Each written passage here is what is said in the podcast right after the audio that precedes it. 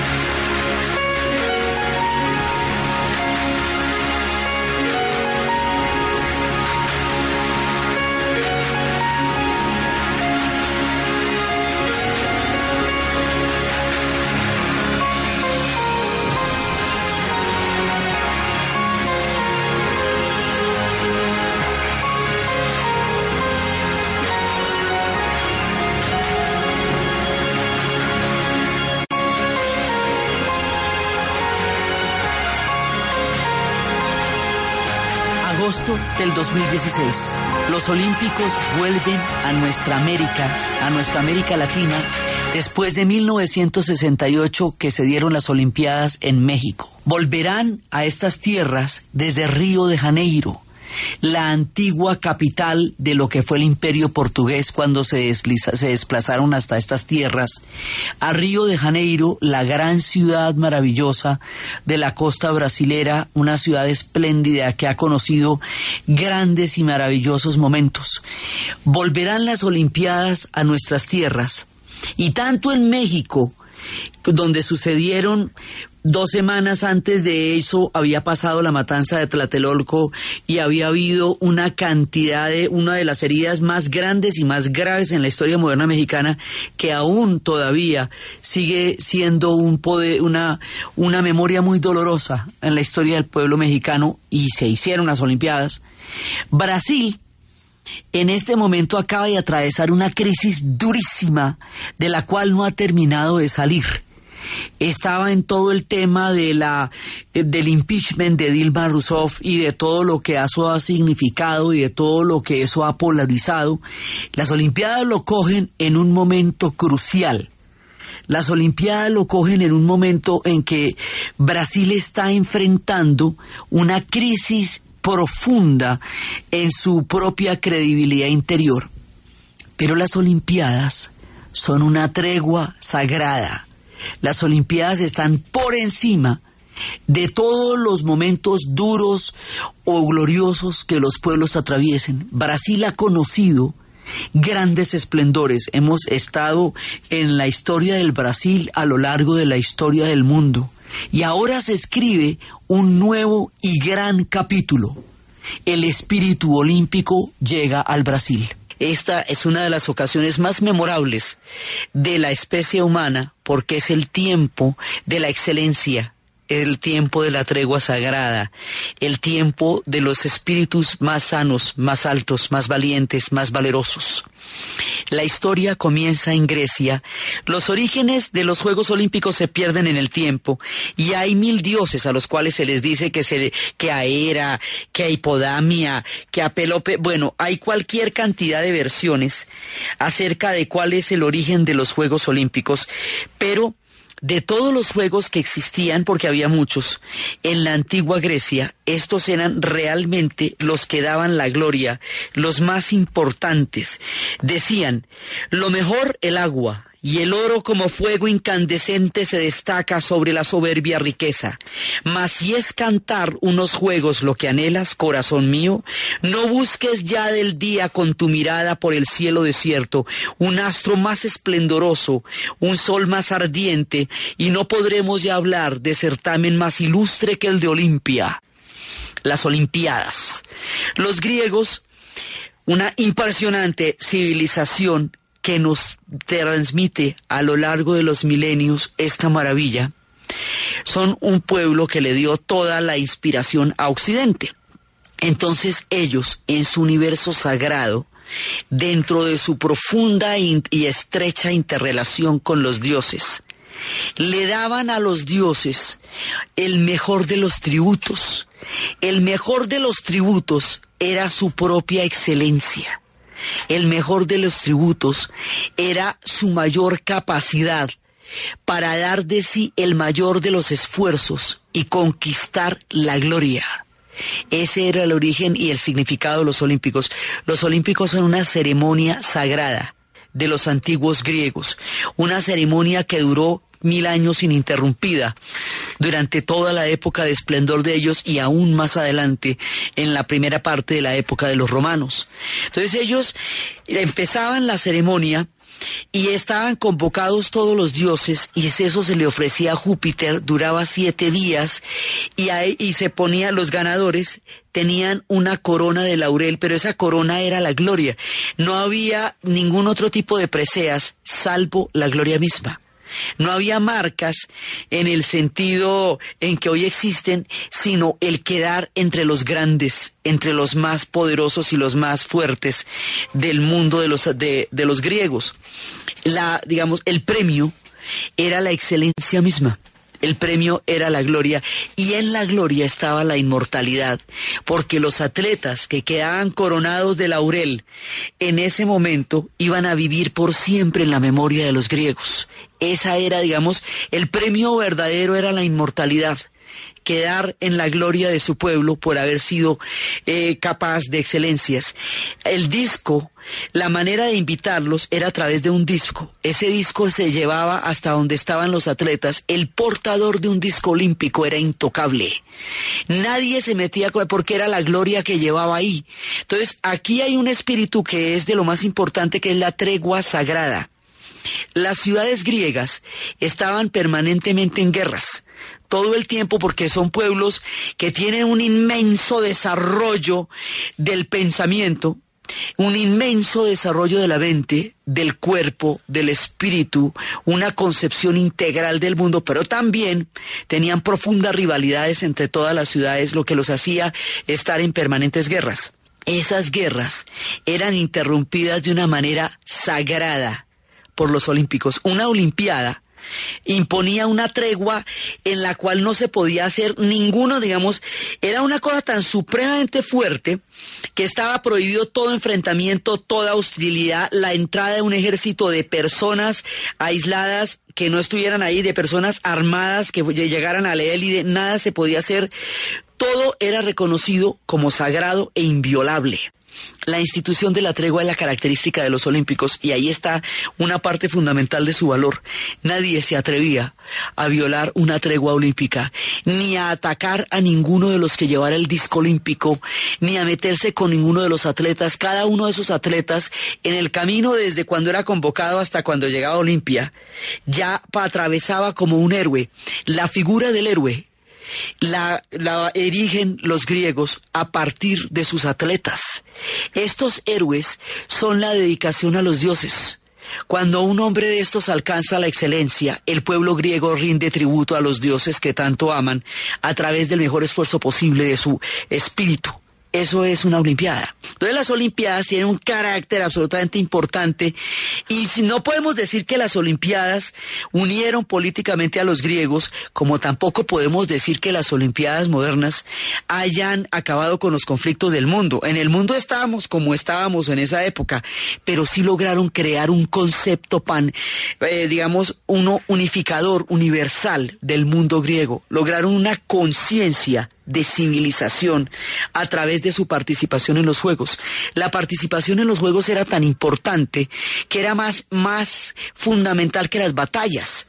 Precisamente cuando ellos estaban en guerra contra los persas, y cuando viene el ataque en pleno de los persas y los 300 de Leonidas los tracan en las Termópilas, son solamente 300 porque el resto de los griegos están en los Olímpicos y no van a dejar de jugar los Olímpicos para ponerle a pararle bolas a los persas.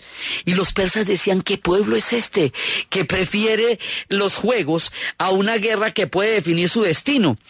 Entonces ahí es, en honor a ellos es, en esas guerras contra los griegos es la batalla de Maratón, que precisamente cuando una ciudad era derrotada, si los persas ganaban, la civilización griega se acababa porque eran dos proyectos de civilización opuestos igualmente poderosos. Los persas también eran una civilización impresionante, una civilización llena de sabiduría, de matemáticas, de astronomía. O sea, ellos también son unos durísimos. Pero eran los unos o los otros, los griegos o los persas. Juntos no podrían vivir porque eran enemigos mortales. Las guerras contra los persas se llaman las guerras médicas porque los persas se llamaban los medas. Así que si una batalla se gana, la ciudad ha sobrevivido, podrá estar en paz y su destino se ha salvado. Si una batalla se pierde, la ciudad va a ser arrasada y la van a quemar y no va a quedar nadie, así que esa información hay que saberla, porque eso determina si nos quedamos en la ciudad para vivir la gloria de la victoria o si nos vamos de la ciudad porque se, perdió todo. Por eso, la carrera más grande es la carrera de la batalla, para llegar a Maratón a decir que habían ganado la batalla que las ciudades griegas estaban a salvo. Esto era la diferencia entre la vida y la muerte. Por eso era que tocaba correr de la manera como ellos lo hicieron. Corrieron desesperadamente y al llegar allá, en ese momento, cuando ya les avisa que han ganado la batalla, muere exhausto, totalmente exhausto, pero le pudo decir que habían ganado la batalla. En ese honor es que se hace la maratón que hoy por hoy es una, una de las pruebas más importantes de las Olimpiadas. No era una prueba ya, pero en su honor lo va a hacer más adelante. La idea era que los atletas llegaban y atravesaban una pared y después de que atravesaban un muro, por detrás tapaban el muro, ellos ofrendían, le hacían las ofrendas a Zeus y después llegaban a la ciudad, atravesaban un hueco que se había hecho en las murallas de protección. Y después de que atravesaban el hueco, el hueco era cerrado a su paso para evitar que el triunfo se les escapara porque eso se podía escapar. Y entonces lo consagraban como el trofeo a Zeus y era como era su sociedad.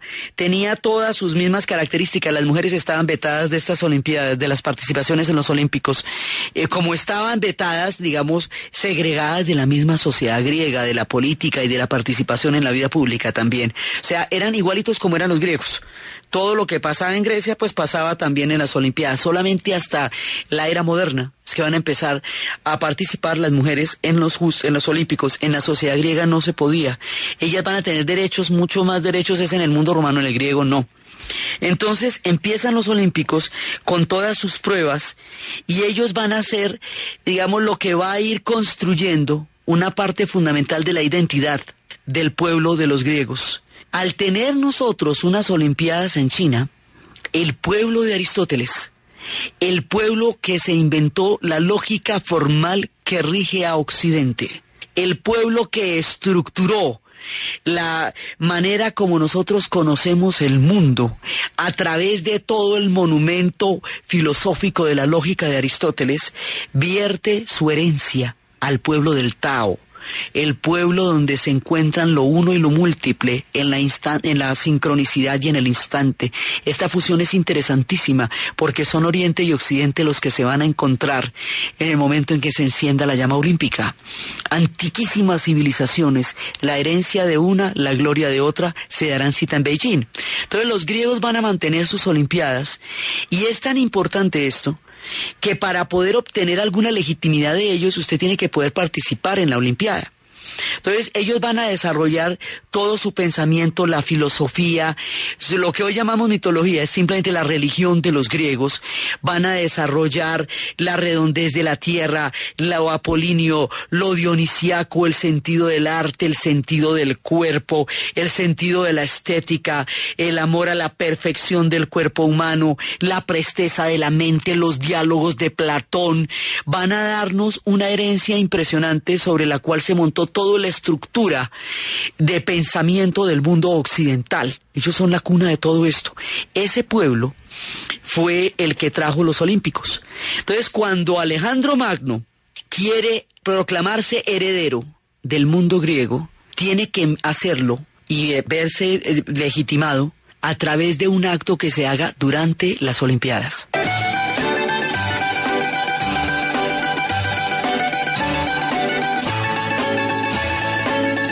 Alejandro y su padre, Filipo de Macedonia, van a erigir en la Villa Olímpica un monumento que se llama el Felipeón. Y esa es la manera de pedir permiso. Pues es impositivo, pero es una manera de pedir permiso. Entonces, estos juegos van a ser los litigios más importantes de ellos. En esa época las pruebas eran, duraban siete días y eran eventos de lanzamiento de jabalina, disco, salto de longitud, pantacrón, carreras de carros, competiciones artísticas como la danza, la música, la poesía, que formaban una parte fundamental. O sea, no solamente era el deporte, sino el arte, la música, porque el concepto de los griegos es integral. Ellos todo lo, digamos, todo lo tienen junto, el arte, la música, el deporte, la mente, y eran los juegos panhelénicos los que se van creando allá, y así van realizando toda una unidad. Ellos tienen una serie de conceptos. Nike significa victoria, que era la figura, para ellos no era un concepto, era una figura. La diosa de la victoria es Nike. Otro la llaman Nike Pero la idea es Nike, victoria, ¿sí? Y son varios conceptos que están, que están allá. Las reglas de las Olimpiadas eran absolutamente eh, inviolables. La violación de una regla de los Olímpicos les costaba la vida a los atletas era así de importante y la gloria olímpica no se comparaba con ninguna otra. Cuando ellos vencieron a los medas, a los persas, en el año 476 a.C., hicieron la más brillante de las olimpiadas porque era el espíritu olímpico el que había derrotado a los persas desde el punto de vista de los griegos. Para ellos era el máximo triunfo. Entonces, esto tiene, como tiene ese carácter tan sagrado, todo lo que pasa es una ofrenda a los dioses. Ellos corren para los dioses y para la inmortalidad ante su propio pueblo. Compiten para Zeus, que los está mirando desde el Olimpo y está viendo la gloria reflejada en la gratitud que ellos sienten y en la devoción que ellos sienten por sus dioses. Entonces, Alejandro, enamorado de ellos, va a tomar el espíritu de las Olimpiadas y lo va a continuar y así de esa manera se va a perpetuar. Acordémonos que Alejandro Magno es el digamos es el cronista, es el la oficina de prensa de los griegos. Los griegos nunca le hubieran contado a nadie cómo eran, porque no estaban interesados en lo que el mundo opinara de ellos. Alejandro que es de Macedonia, hijo de Filipo de Macedonia, cuando el mundo griego se hunde entre en las guerras del Peloponeso, en las guerras entre Esparta y Atenas, él toma ese mundo que se cae y le, le vuelve la grandeza a partir de su propia gesta. Pero era un enamorado de los griegos y el mundo lo va a conocer por él. A eso se le llama el helenismo. O sea, a la parte en que Alejandro toma la cultura griega y la da a conocer, como el hombre caminó cuatro millones de kilómetros cuadrados hasta llegar a la India, pues eso es muy lejos para echar ese chisme. Entonces, es a través de él que nosotros conocemos el legado de la civilización griega porque él la impuso y la universalizó. Por eso es que, y eso se llama helenismo. La época anterior es la época clásica y la época de los griegos, y él es, era, y él era como se llamaba el mundo griego. La época de Alejandro es el helenismo. Después, cuando lleguen los romanos, ya cuando Grecia sucumba, cuando ya no sea un mundo autónomo, sino que haya caído a convertirse en una provincia romana, en ese momento los romanos le piden a los griegos, ya vencidos, ya derrotados, ya convertidos en provincia, y los, romanos como vencedores y como salvadores de pueblos que se habían desgarrado en, guerras internas, ya después a la muerte de Alejandro, cuando todos los generales habían cogido cada uno un pedazo y el gran imperio de Alejandro se había roto, tan pronto moría él y ya no podía darse continuidad a su proyecto, ahí se debilitan y llegan los romanos y es cuando se van a tomar el mundo griego. Para tomárselo piden permiso esa es como la única vez que ellos le van a pedir permiso a alguien. Después fueron era procediendo nomás. Y la manera como ellos le piden permiso a los griegos para ser sus dominadores es pidiéndoles el permiso oficial para participar en las Olimpiadas. todos los griegos le dicen que sí, que ellos pueden participar, porque como esto era helenístico, solamente de los griegos, le, ellos le otorgan a los romanos ese permiso. Y al participar en los juegos, son reconocidos por los griegos como aquellos que entran a formar parte de su historia.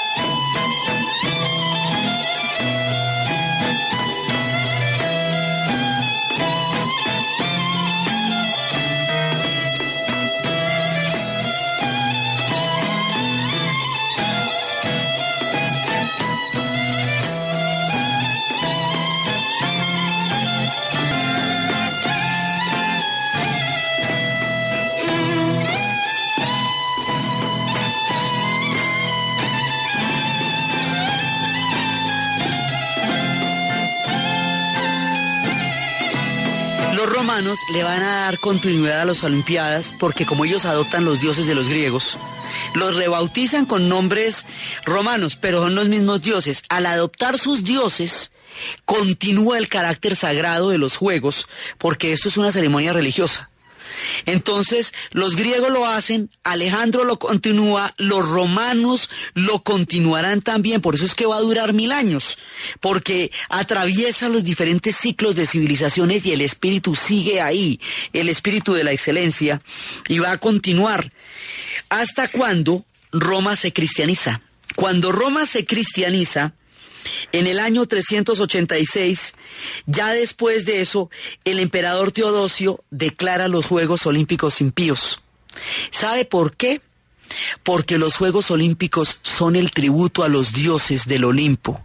Cuando llegue el mundo cristiano, el mundo pagano, que estaba representado en las civilizaciones griegas y romanas, va a ser dejado de lado porque viene un nuevo dios único y como los dioses estaban, eran los patronos de los juegos, esto era para Zeus. Entonces, pues imagínese si Jesús, si una, una cultura que se va a convertir al cristianismo va a aceptar unos juegos que están dedicados a Zeus y a todos los dioses del Olimpo. Con la muerte de los dioses griegos, mueren las Olimpiadas del mundo antiguo. Además, el mundo cristiano es un mundo donde el concepto del cuerpo es totalmente diferente porque lo importante es el alma y la salvación del alma y el cuerpo se considera más bien como una forma de pecaminosa que encierra el alma en el pecado y en la tentación mientras que el alma debe buscar a través de su purificación el salvarse.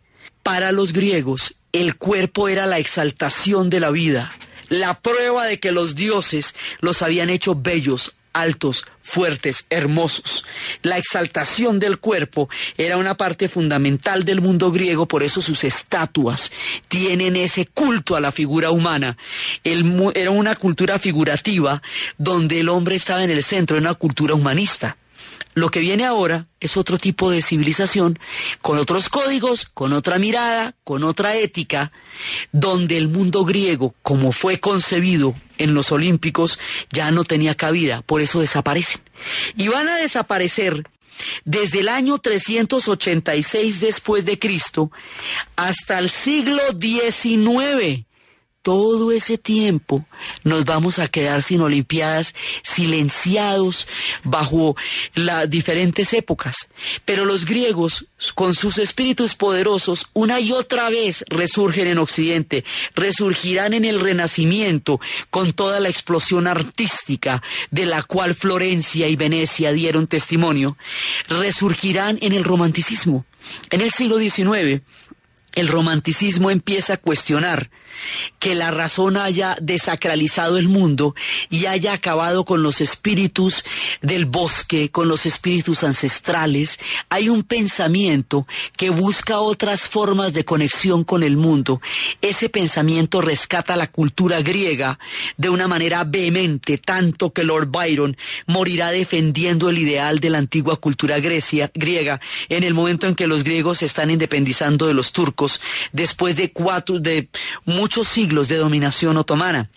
En ese tiempo de romanticismo, que además va a dar origen a muchos estados nacionales, con ese espíritu tan fuerte, el barón de Coubertin, Pierre de Coubertin, va a viajar a Grecia, va a entrar en contacto con este espíritu, va a considerar que es magnífico que ese deporte y es, al basificarse dentro de toda la población va a dar madurez, va a dar nobleza, va a dar capacidad de trabajo, esfuerzo, sana competencia, considera que ese espíritu vale la pena recuperarlo.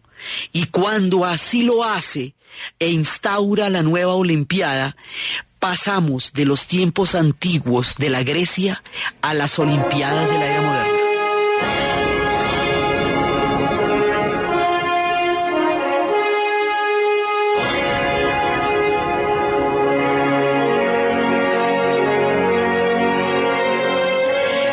Pierre de Coubertin escribe, Olimpia y las Olimpiadas son el símbolo de una civilización entera, superior a países, ciudades, héroes militares o religiones ancestrales.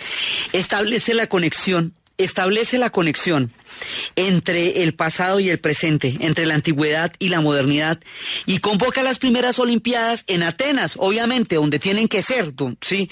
En el mundo griego. Y esas Olimpiadas las va a ganar un panadero, un panadero que se llama Spiru Luis, y es muy importante que Spiridon Luis la gane porque, claro, los griegos en esa época acaban de atravesar guerras de independencia, cataclismos, de todo. Y se imaginaban que iban a llegar los ingleses y los iban a barrer, todos los atletas y los iban a barrer, y resulta que ganaron ellos y gana un panadero, va a ganar la maratón. Eso va a ser tan importante para los griegos que estaban en el momento en que querían recuperar todo su espíritu y venirse con toda la, la firmeza para enfrentar el siglo después de todo lo que les había tocado pasar.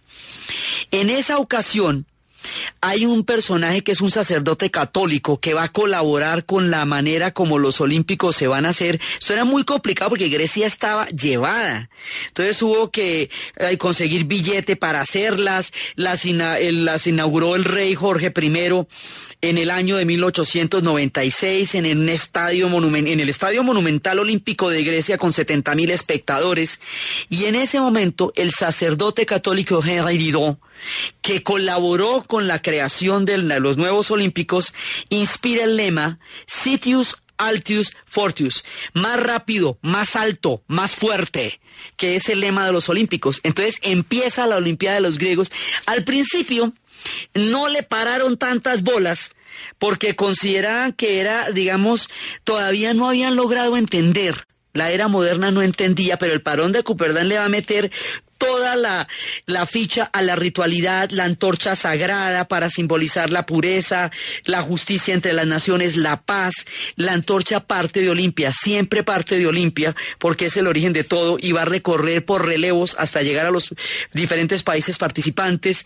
Él es el que se inventa la bandera olímpica enlazando los cinco aros para crear los cinco continentes, los círculos azul, negro, rojo, amarillo y verde, que simbolizan los cinco continentes que toman parte en las justas olímpicas. Eso también es un aporte de los franceses. Es mucho lo que ellos tienen que ver con la formación de la Olimpiada moderna.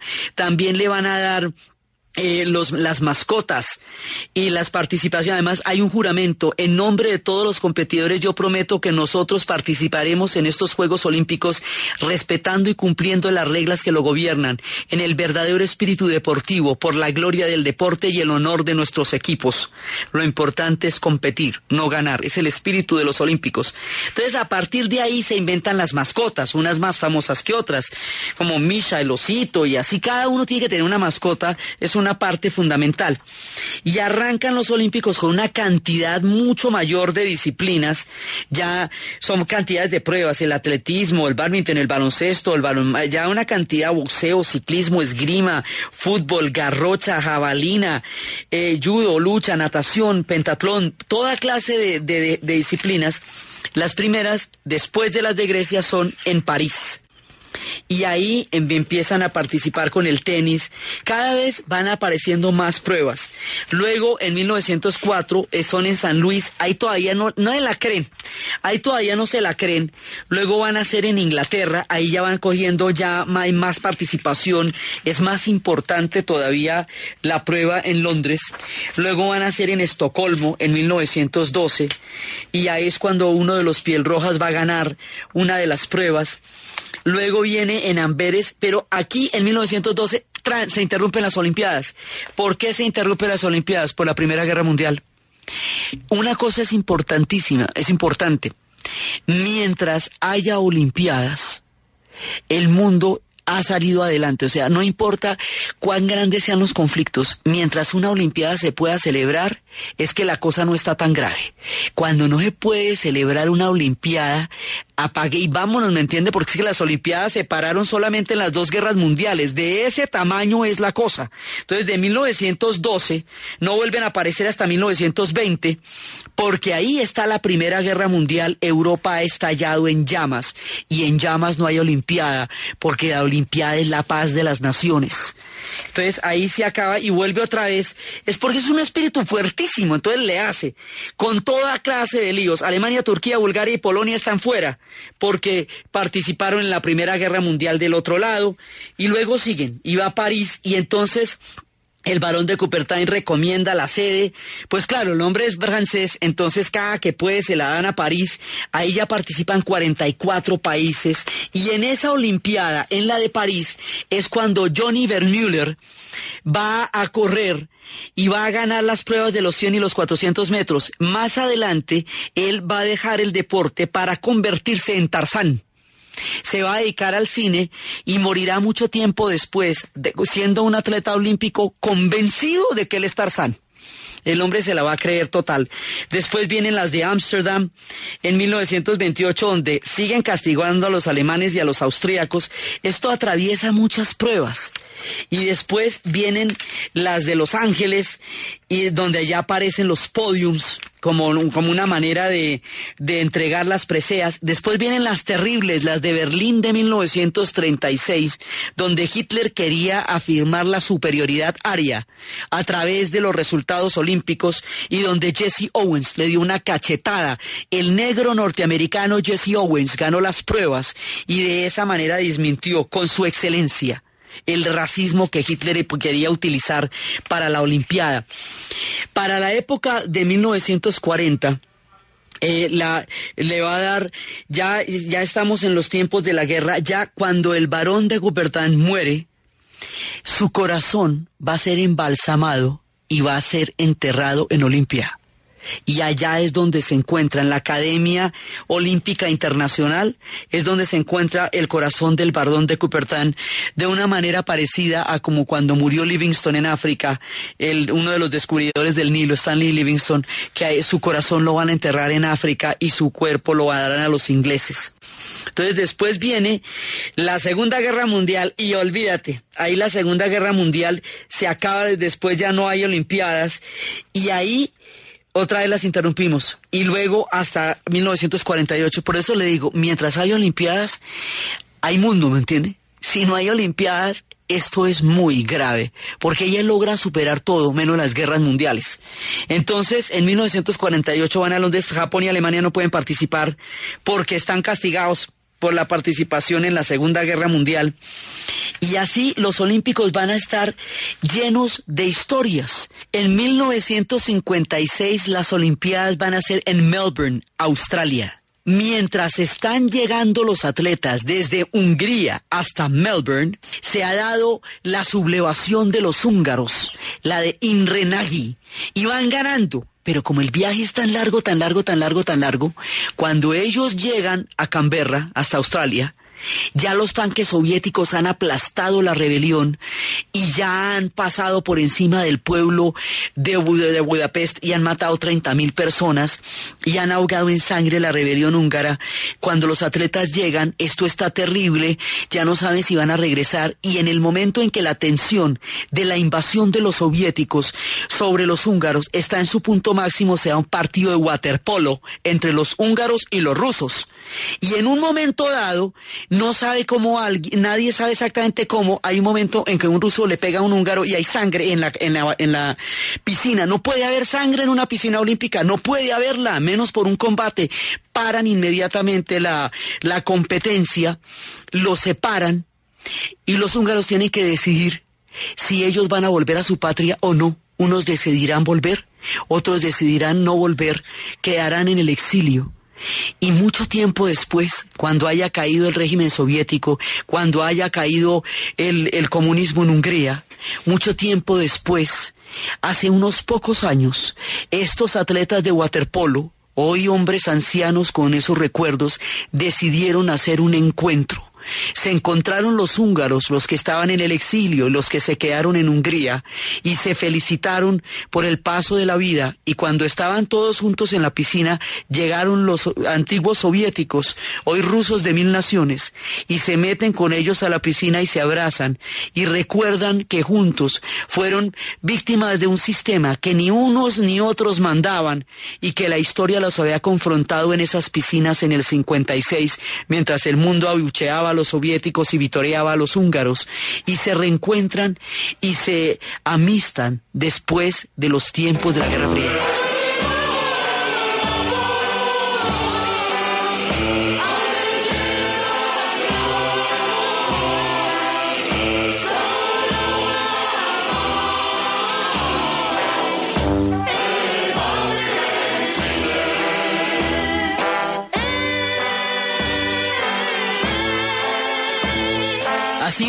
Continuando los Olímpicos en 1964, después de una época sumamente difícil, después de haber pasado el, la sombra de la historia, los japoneses se reconstruyen. Las Olimpiadas siempre significan una manera de darse a conocer al mundo, de dar a conocer un proceso después de toda la dolorosísima reconstrucción del Japón, después de todo lo que ellos tienen que atravesar para volver a ver la luz del sol, ya están listos. Ya por fin se pueden mostrar 1964, Tokio se muestra al mundo en las Olimpiadas.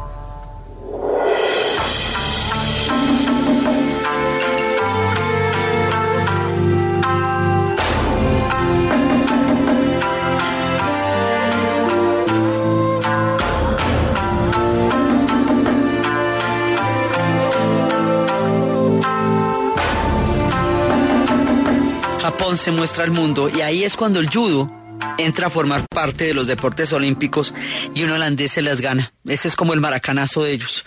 Pero ahí siguen, de todas maneras, mostraron al mundo su reconstrucción. Luego vienen las de México en 1968, en plena época del poder negro, y es cuando los atletas se suben al podio y con el guante en la mano hacen el símbolo del poder negro, Black Power y de esa forma muestran ante el mundo lo que estaba pasando con todos los movimientos en Estados Unidos por los movimientos de los derechos civiles, los movimientos de la afirmación cultural, del sentido de la propia valía, todo eso que estaba pasando y todo eso que representaba la figura de Cassius Clay, que había ganado también grandes preseas en tanto en la Villa Olímpica como en el deporte profesional, todo eso lo representan ellos con el, con el puño, Black Power.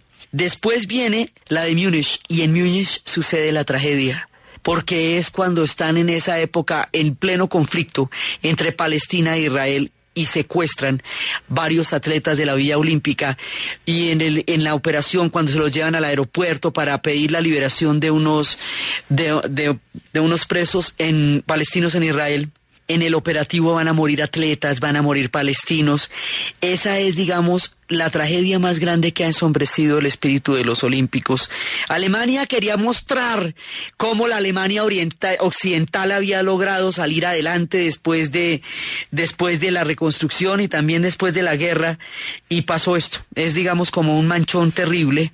Las Olimpiadas siguieron su curso, hubo una ceremonia de duelo y Mark Spitz se ganó siete medallas de oro y se convirtió en un ídolo sin precedentes de la natación. En Montreal, por primera vez desde Rumania, una mujer, Nadia Comaneci, las mujeres están participando en las pruebas olímpicas desde el año de 1900, o sea, desde las de París. Ahí están en todo el tiempo, estamos en la nueva generación y en el nuevo tiempo, desde, los, desde las épocas de las sufragistas cuando empiezan todos los movimientos están participando. Pero en esta ocasión, Nadia Comaneci, de 14 años, logró el registro de perfección logró batir las computadoras, la calificación perfecta, 10 puntos, la excelencia, y los rumanos quedaron en la historia por algo más allá de Transilvania y el conde Drácula, y el mundo los conocerá por la excelencia de Nadia Comaneci.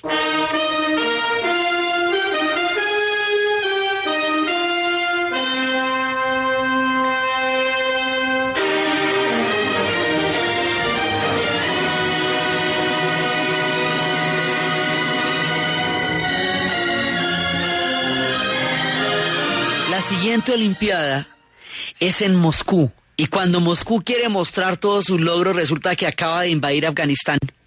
Y al invadir Afganistán, Estados Unidos boicotea la Olimpiada por la invasión a Afganistán y los rusos ven empañado su éxito.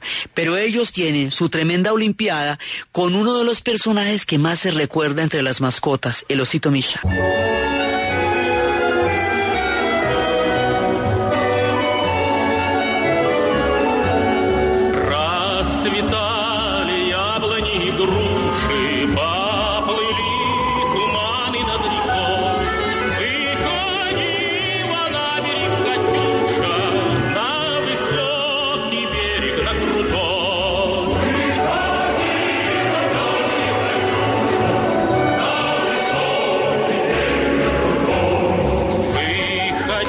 Siguientes Olimpiadas son en Los Ángeles, entonces en esta ocasión son los soviéticos las que los van a boicotear y no van a Los Ángeles. Esto lo que es terrible es para los atletas, porque los atletas tienen una sola oportunidad en su vida para brillar. Se han preparado toda su vida para un segundo, para un instante de gloria, para todo lo que hemos visto. Si hay un boicot y los atletas soviéticos no pueden participar o los atletas americanos no pueden participar, una generación de personajes que han entregado su vida a la excelencia se ven opacados en la sombra por los manejos de la geopolítica que con ellos no tiene pero nada que ver y son ellos los que pagan con la imposibilidad de acceder al espíritu olímpico y eso les pasó a unos y otros. Por eso cuando vienen las Olimpiadas de Corea en Seúl, ahí otra vez vuelven a encontrarse los continentes y los mundos. Río de Janeiro tiene que dar la altura del compromiso olímpico, pero están metidos en la historia y allá están. Mucha suerte para Río de Janeiro, mucha suerte para los brasileros, mucha suerte para los hermanos del Brasil en este gigantesco compromiso que significa la tregua sagrada de las Olimpiadas. Entonces, desde los espacios del espíritu de los olímpicos, de los griegos, del honor, de la excelencia, del tributo a los dioses, de la manera como el disco olímpico manifestaba el honor, de la integridad de los atletas, del espíritu de la tregua, de la manera como los griegos fueron capaces de enaltecer a través de su propia excelencia la excelencia de la especie humana, de la historia que nos dan y de la modernidad que retoma ese espíritu para poder volver a concretar el, el término de la tregua, de la concordia y de la unión de los cinco continentes en la narración de Ana Uribe, en la producción Jesse Rodríguez. Y para ustedes, feliz fin de semana.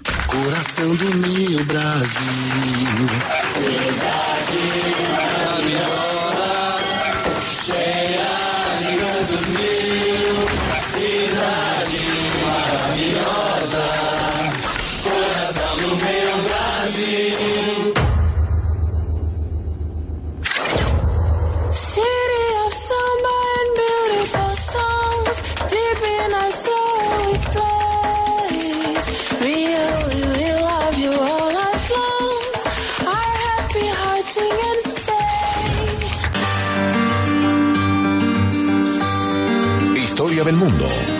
Diana Uribe.